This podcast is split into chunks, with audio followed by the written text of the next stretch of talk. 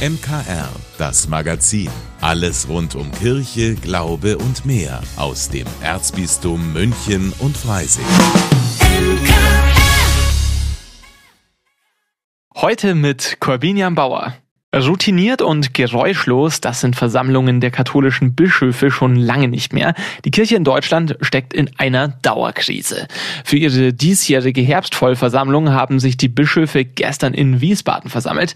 Normalerweise tagen die deutschen Chefkatholiken im Priesterseminar in Fulda, aber dort wird umgebaut. Also in Wiesbaden ist mein Kollege Alois Bierl und der war gestern Abend beim Auftaktgottesdienst mit dabei. Alois, wie war denn dieser Anfang? Wie üblich ist es natürlich ein tolles Bild, wenn dann die 60 Ortsbischöfe mit ihren Weihbischöfen in die Kirche einziehen, die auch mit Gläubigen ganz gut besetzt war. Die St. Bonifatiuskirche in Wiesbaden ist aber teilweise Baustelle, sie wird renoviert und daran hat auch der Vorsitzende der Bischofskonferenz, Bischof Georg Betzing, in seiner Predigt angeknüpft. Denn vieles in der katholischen Kirche in Deutschland und in der Welt hält er auch für renovierungsbedürftig. Allerdings werde etwa bei der bevorstehenden Bischofssynode in Rom und beim synodalen Weg in Deutschland schon angepackt. Bischof Betzing hat aber auch klargemacht, dass die Kirche gerade jetzt sich nicht nur mit sich selbst beschäftigen darf, beim Lebensschutz für Ungeborene und bei der Debatte um Sterbehilfe muss sie sich einmischen. Ebenso hat Bischof Betzing in seiner Predigt das geltende Asylrecht verteidigt. Traditionell gibt es zu Beginn auch ein Statement des Vorsitzenden. Das ist dann Bischof Georg Betzing. Was hat er da für Schwerpunkte gesetzt? Ja, es hängt wieder ein Missbrauchsschatten über dieser Vollversammlung und den hat Georg Betzing klar benannt und auch vollständige Aufklärung versprochen. Es sind starke Vorwürfe sexueller Übergriffigkeiten gegen den 1991 verstorbenen Essener Bischof und Kardinal Hengsbach bekannt geworden. Das war ein bei den Gläubigen im Ruhrgebiet äußerst beliebter Kirchenmann. Dass selbst eine solche Lichtgestalt und ein früheres Mitglied der Bischofskonferenz auf so schwerwiegende Abwege geraten sein soll, schockiert Georg Betzing und die ganze Runde natürlich. Ein anderer Punkt war die Abgrenzung der Kirche zur AfD. Deren Positionen charakterisierte Georg Betzing als extremistisch und mit dem christlichen Weltbild nicht vereinbar. Entsprechend gehen seiner Meinung nach ein Engagement in der AfD und in der Kirche nicht zusammen. Was beschäftigt denn die Bischöfe inhaltlich? Der Dienstag gehört der Vorstellung einer Arbeitshilfe mit dem Titel Missbrauch geistlicher Autorität zum Umgang mit geistlichem Missbrauch. Die wurde inhaltlich schon im Frühjahr erarbeitet. Die Bischöfe bringen sie aber jetzt an die Öffentlichkeit. Da muss man ein bisschen aufpassen. Geistlicher Missbrauch ist nicht unbedingt sexueller Missbrauch. Geistlicher Missbrauch meint, Menschen im Namen Gottes zu manipulieren, zu bevormunden, auch materiell auszunutzen. Und das passiert im Verein oder geistlichen Gemeinschaft eben immer wieder. Da gab es zuletzt in München Enthüllungen um die sogenannte integrierte Gemeinde, die vielfach ihre Mitglieder stark unter Druck gesetzt hat und mittlerweile aufgelöst ist. Und diese Arbeitshilfe will Verantwortliche und Gläubige unterstützen, solchen geistlichen Missbrauch frühzeitig zu erkennen und dagegen vorzugehen. Und am Mittwoch, worum wird es da gehen? Da schauen die Bischöfe über die Alpen. Kommende Woche beginnt ja die weltweite Bischofssynode in Rom. Zu der Versammlung sind auch fünf deutsche Oberhirten eingeladen, zwei davon aus Bayern, Stefan Oster aus Passau und Bertram Meyer aus Augsburg. Über diese Synode tauscht sich die Vollversammlung intensiv aus, denn die Synode in Rom soll auch etwas über die Rolle und die Selbstständigkeit der Ortskirchen aussagen.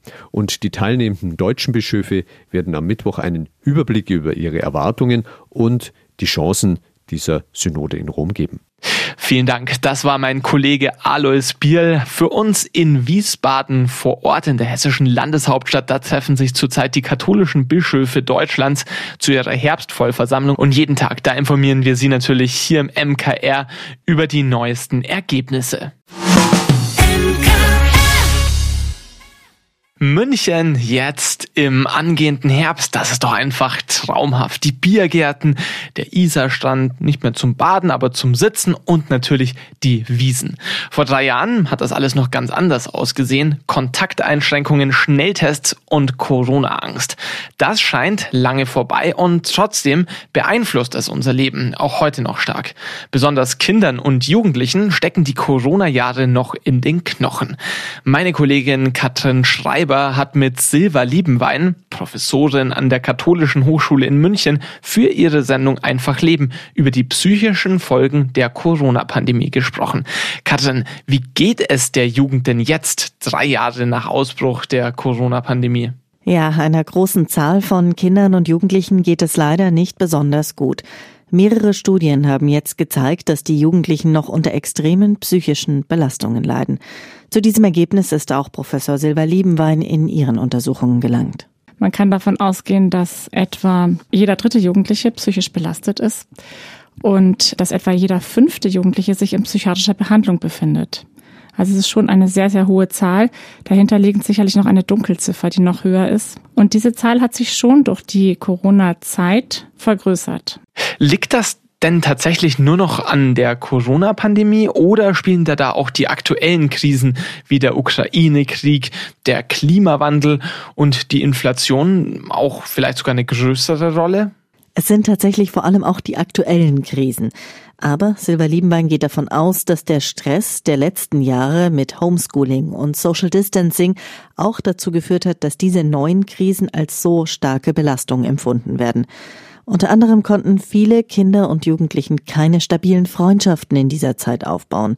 Beziehungen sind aber einer der wichtigsten Faktoren für eine stabile Psyche. Für die nun betroffenen Kinder und Jugendlichen fehlt es leider auch in dramatischer Weise an Behandlungsmöglichkeiten. Man kann hier auch von einer Triage sprechen. Die Kliniken können nur noch die Kinder und Jugendlichen aufnehmen, die akut suizidal sind und alle anderen müssen eben mit langen Wartezeiten rechnen. Okay, das klingt ja wirklich dramatisch und auch nach ganz aktueller Krise. Gibt es denn Hilfsangebote, mit denen man die Zeit auf einen Therapieplatz überbrücken kann? Ja, zumindest im Internet gibt es einige niederschwellige gute Angebote. In München hat das LMU-Klinikum das Angebot ich bin alles entwickelt. Das ist auch eine gleichnamige Homepage an die Kinder und Jugendliche. Sie richtet sich insbesondere an Kinder und Jugendliche und auch an Eltern. Ist sehr, sehr gut strukturiert aufgebaut und verweist auch auf weitere Hilfsangebote. Ich-bin-alles.de. Ein ausführliches Gespräch zum Thema Jugend im Krisenmodus. Das hören Sie heute in der Sendung Einfach Leben mit Katrin Schreiber ab 19 Uhr, gleich nach dem Gottesdienst bei uns im MKR und natürlich auch überall, wo es Podcasts gibt. MKR. Ein ehemaliger katholischer Priester, der treu einen Mann liebt und über eine Million Bücher verkauft hat. Pierre Stutz gilt als einer der großen spirituellen Lehrer und Mystikvermittler. In diesem Herbst begeht er seinen 70. Geburtstag und gerade hat er ein neues Buch über sein Leben geschrieben. Wie ich der wurde, den ich mag, lautet der Titel. Das MKR hat Pierre Stutz getroffen und ihn gefragt, warum es fast 50 Jahre lang gedauert hat, dass er sich selbst gern hat. Pierre Stutz war ein angesehener katholischer Priester. Sogar ein offenes Kloster konnte er gründen mit Frauen und Männern, die gemeinsam leben und beten wollten. Er machte verschiedene therapeutische Ausbildungen, um ein fähiger Seelsorger zu sein. Er erfüllte sich den Traum zu schreiben und machte sich einen Namen als spiritueller Autor und gab viel besuchte Kurse. Trotzdem hat er Jahrzehnte gebraucht, bis er ganz zu sich selbst stehen konnte. Ja, das ist eben ein ganz langer Prozess. Ich habe jahrelang Krieg gegen mich selbst geführt, aus Angst vor Liebesentzug. Ich war äußerlich, war ich meist erfolgreich. Ich spürte eine große Dankbarkeit über so viel Anerkennung, aber ich konnte nicht Ja sagen zu mir, zu meiner ganz tiefen Sehnsucht, einen Mann lieben zu dürfen. Homosexualität war für seine Familie und sein gesamtes Umfeld ein unaussprechbares Tabu. Pierre Stutz hat es als zutiefst gläubiger Mensch übernommen. Dass er gerne einen Mann geliebt hätte, hat er durch extrem viel Arbeit wortwörtlich bis zum Umfallen verdrängt. Boah, das war ein, ein unendlich langer Leidensdruck. Also meine Seele hat immer wieder durch psychosomatische Schreie geschrien. Also sie hat immer wieder gesagt, so lebe ich mit dir nicht weiter. Und Gott sei Dank hat meine Seele nicht locker gelassen. Ich war innerlich einfach totunglücklich weil ich nicht mit mir selbst befreundet sein konnte. Pierre Stutz hat lange gebraucht, um wenigstens vor sich selbst einzugestehen, dass er sich einen Partner wünscht, und zwar einen männlichen. Vor anderen hat er das dennoch verborgen. Zu sehr hat er seine Berufung als katholischer Priester geliebt. Und beides geht eben nicht zusammen. Ich wollte diesen Beruf nicht verlieren, weil ich da sehr viel Erfüllung erfahren habe. Aber es erschüttert mich immer noch, wie konnte ich 49 Jahre? Ich weiß nicht, ob Sie das kennen. Ich habe immer wieder gesagt, heute sage ich's. Nee, morgen. Oder ich habe immer auf den richtigen Moment gewartet. Und, und der kam nie. Bis der umtriebige Seelsorger die Liebe seines Lebens findet. Da macht er reinen Tisch und seine Homosexualität öffentlich. Ein Doppelleben wollte er sich, seinem Partner, aber auch der Kirche nicht zumuten. Er gibt sein Priesteramt auf, dennoch geht seine Krise weiter. Schon zuvor hatte sich Pierre Stutz in die christliche Mystik vertieft, Theresa von Avila, Johannes vom Kreuz oder Meister Eckhart. Ich sage das jetzt ganz bewusst, das mag dramatisch tönen, aber es ist meine tiefe Dankbarkeit, die haben mir das Leben gerettet. Bei denen habe ich alle gemerkt, die haben auch an ihrer Kirche der damaligen Zeit gelitten und sie sind nicht in der Opferrolle stecken geblieben. Das ist das Entscheidende, sondern sie haben gesagt, in mir will ich die göttliche Kraft noch mehr wahrnehmen. Die Mystik hat dem gebürtigen Schweizer geholfen, seinen Lebensweg anzunehmen und den Einklang mit Gott und sich selbst zu finden. Bis heute ist er Ordensgemeinschaften und christlichen Bildungshäusern dankbar, dass sie ihn nach seinem Outing nicht fallen gelassen und weiter eingeladen haben, denn die Kurse und Vorträge sichern seinen Lebensunterhalt. Durch sie und seine Bücher kann er aber auch weiter Seelsorger bleiben und seine Botschaft weitergeben. Ich versuche in allem eine göttliche Spur freizulegen. In der Kneipe, im Biergarten, im Kino, in der Kirche, überall versuche ich immer wieder dankbar zu staunen, dass ich eingebunden bin in etwas viel Größeres und dass mein Leben eben mit all seiner Kraft und eben auch mit all seinem Leiden immer in der Liebe Gottes verwandelt werden kann. Gott geht mit. Seinen eigenen Weg beschreibt Pierre Stutz in seinem neuen Buch. Er ist zu jemandem geworden, der sich selbst mag und auch von Gott geliebt fühlt. Alles Biel für das MKR. Pierre Stutz wird am 10. Oktober sein Leben und sein neues Buch Wie ich der wurde, den ich mag, im Michaelssaal in der Münchner Innenstadt vorstellen. Für diesen Abend können Sie sich gerne auf michaelsbund.de anmelden. Auf dieser Seite finden Sie außerdem einen ausführlichen Text über Pierre Stutz. Passiert Ihnen das auch manchmal, dass Sie eine Mail formulieren oder eine Nachricht tippen, die Sie dann doch lieber nicht abschicken. Zu emotional, vielleicht zu wütend. Damit macht man sich einfach keine Freunde im Allgemeinen. Meine Kollegin Gabi Hafner stellt heute einen Roman vor, in dem eine Frau Bilanz zieht über ihr Leben und ganz schön geladene Mails schreibt. Woher der Ärger rührt und ob sie Antworten bekommt auf ihre Nachrichten, das erfahren Sie jetzt in unserem Buchtipp. Münchner Kirchenradio Literatur Mein Buch diese Woche zeigt eine Frau in Bedrängnis. Ihr Haus soll in wenigen Tagen abgerissen werden.